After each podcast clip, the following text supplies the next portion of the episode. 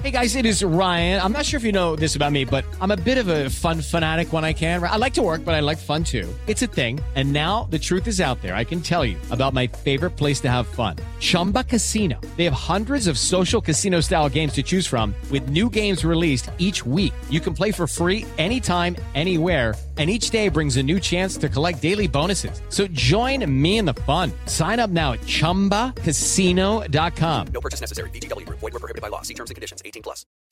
Podcast da Pan. Olá, seja bem-vindo ao podcast da Pan, que deixa você bem informado com as principais notícias do dia e as análises dos nossos comentaristas de um jeito rápido e dinâmico. Hoje é quinta-feira, 10 de setembro de 2020. Acompanhe os destaques comentados por Leandro Narlock e Joel Pinheiro da Fonseca.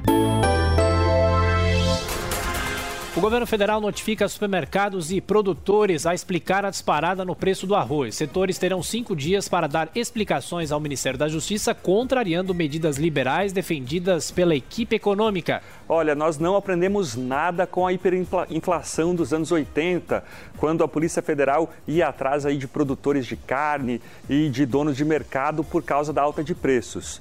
Quem deve explicações nesse caso não são os produtores, e sim o governo. Afinal, a inflação é um problema monetário relacionado à oferta e procura. Enquanto isso, o Planalto confirma a decisão de zerar o imposto de importação do arroz. A decisão vale até o fim deste ano, limitada a uma cota de 400 mil toneladas, em uma tentativa de aumentar a oferta e forçar a queda no preço do produto. Olha, essa tentativa já de, de baixar o imposto de importação aí temporariamente, embora um pouco voluntarista, já vai caminho um pouco mais na direção correta. Tem um problema fiscal ligado a isso, mas pelo menos é uma, tirar uma barreira ao comércio internacional, que é algo que o Brasil quer se integrar nesse momento, pelo menos o governo dizia querer. Vamos ver se, quem sabe, isso aí não vem para ficar. É, eu concordo com o Joel, o arroz ele teve aí 19% de, de aumento no preço nos últimos, no último mês. Isso porque muitos produtores estão exportando né, o produto preferido com essa alta do dólar, preferiram exportar. Então, nada mais correto que a gente baixe aí tarifas de importação. Uh, e na, a, na, verdade, a grande pergunta aí é por que existem importação, uh, tarifas de importação de produtos alimentícios? Jair Bolsonaro indica que vetará pelo menos parte do perdão bilionário às dívidas tributárias de igrejas. A equipe econômica já defendeu o veto à medida, o que pode desagradar a bancada evangélica, aumentando a resistência a votações de interesse do governo. Olha, vai ser um, uma surpresa mesmo se o presidente Bolsonaro vetar essa, esse perdão de dívida, porque ele indicava, falava favoravelmente esse perdão antes mesmo do Congresso ter votado sobre o tema. Agora, é justo o veto, sim. As igrejas têm, são imunes com relação a diversos impostos, mas não sobre a contribuição social do lucro líquido, que é o que está em questão aqui e que várias instituições parecem ter burlado. Não queremos aumentar ainda mais a imunidade de igrejas sobre um número maior aí agora de contribuições também, né? É o caminho errado, ainda mais no momento em que está todo mundo apertando os cintos. Mesmo com desaceleração da pandemia, o Brasil passa de 128 mil mortes por Covid-19. Segundo o Ministério da Saúde, o país tem 4 milhões 197 mil casos da doença, com 3 milhões 453 mil pacientes recuperados. Donald Trump admitiu à jornalista que sabia da gravidade da Covid-19, mas decidiu minimizar a seriedade da pandemia. A fala, em que o presidente diz que o coronavírus é mais mortal do que as gripes mais duras, foi gravada entre fevereiro e março, mas só divulgada agora ao público.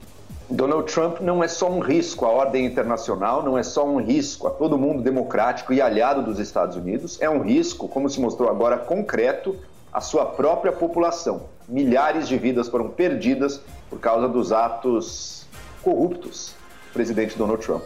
No mundo, o coronavírus já tirou 900 mil vidas. Levantamento da Universidade Johns Hopkins indica que já são mais de 27 milhões de casos de Covid-19 em todo o planeta. Fogo continua avançando no Pantanal e já destruiu mais de 2 milhões de hectares de vegetação nativa. A área devastada nos estados de Mato Grosso e Mato Grosso do Sul equivale a 10 vezes o tamanho das cidades do Rio de Janeiro e São Paulo juntas.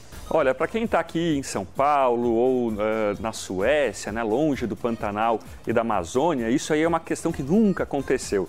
Na verdade, como disse até mesmo o, o, o Mourão, vice-presidente, as queimadas acontecem todo ano na região. Esse ano foram menores, foram maiores, muito maiores e por quê? Uh, principalmente porque o Rio Paraguai ele teve aí seu, seu menor nível em 47 anos.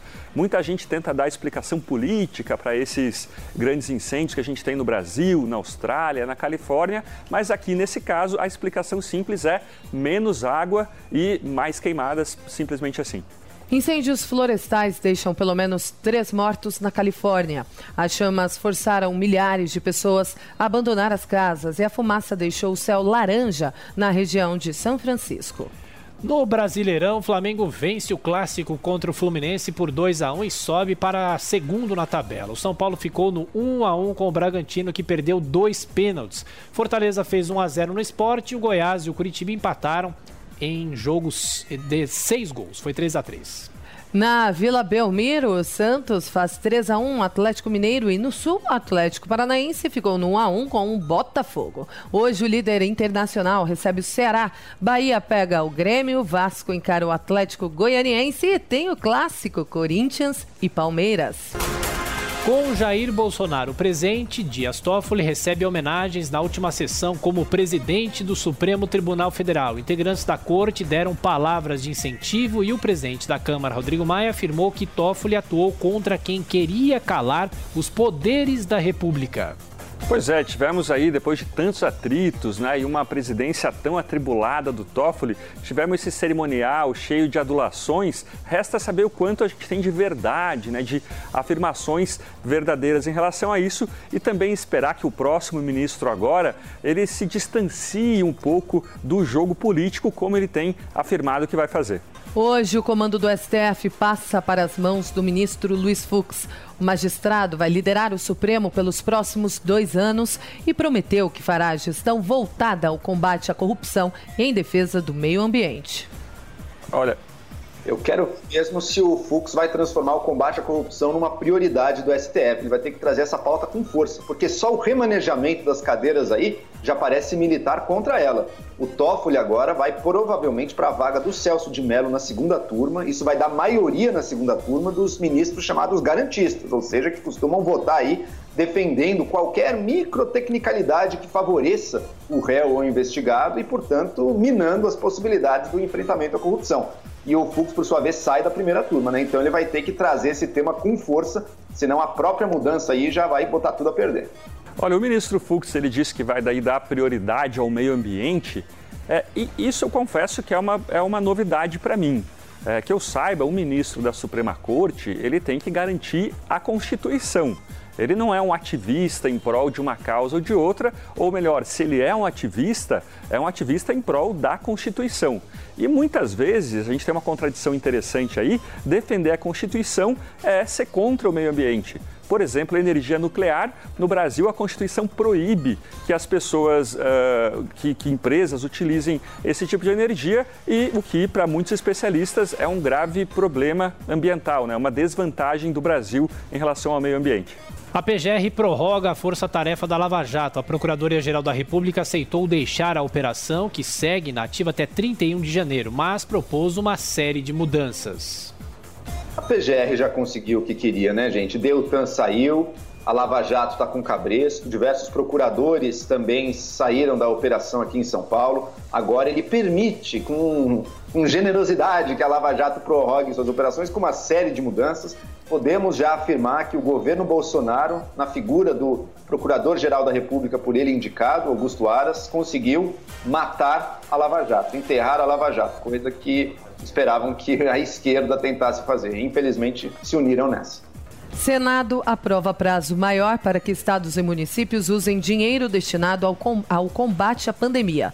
O texto que segue para a Câmara permite que os prefeitos e governadores apliquem esses recursos até o fim de 2021 e proíbe que a União peça a devolução dos valores. O TCU libera a revisão na lista do auxílio emergencial a partir de outubro. O objetivo é averiguar as fraudes e excluir o que vem recebendo, ou quem vem recebendo paga os pagamentos, mesmo sem ter direito ao benefício. Tribunal de Contas da União também arquiva pedido de investigação sobre o uso de recursos públicos na viagem de Abraham Weintraub aos Estados Unidos.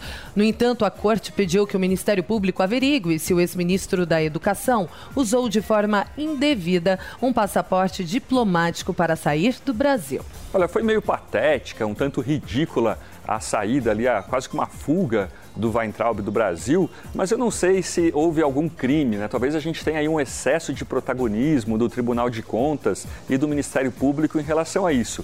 Mas talvez seja o caso de investigar essa farra dos passaportes diplomáticos. Afinal, as pessoas devolvem o passaporte depois que ocupam cargos públicos?